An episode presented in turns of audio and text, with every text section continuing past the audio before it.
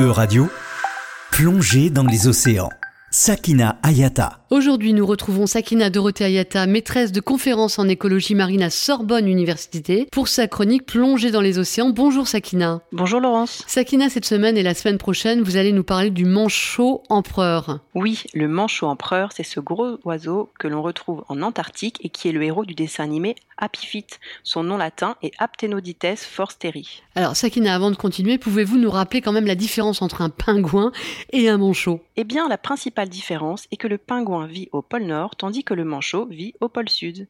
Et puis le pingouin est plutôt petit et il sait voler, tandis que le manchot, lui, ne sait pas voler. Merci beaucoup pour le rappel.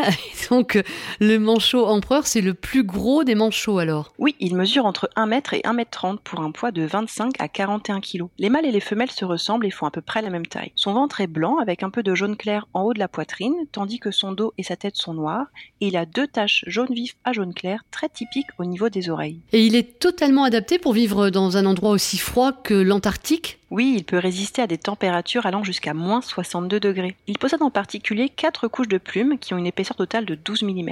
Et puis il a aussi une bonne couche de 3 à 4 cm de graisse qui le protège du froid. Pour éviter de perdre trop de chaleur, ils ont aussi des ailes très petites, plates et plaquées contre leur corps.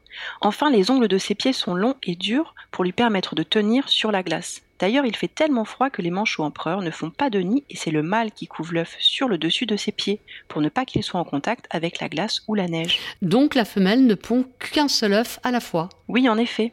D'ailleurs, les manchots sont monogames et les couples perdurent toute la saison de reproduction. Après la ponte, qui a lieu vers la mi-mai, la femelle dépose l'œuf sur les pieds du mâle avant de partir se nourrir en mer. C'est un moment très délicat car si l'œuf a le malheur de tomber, alors il gèlera rapidement. Le mâle va le couver une soixantaine de jours et pendant tout ce temps, il va réussir à le maintenir à une température de 31 degrés. Il ne pourra pas s'alimenter en mer puisqu'il reste couvé l'œuf. Il va donc survivre grâce à ses réserves de graisse et il va ainsi parfois perdre jusqu'à 45% de son poids pendant toute cette période.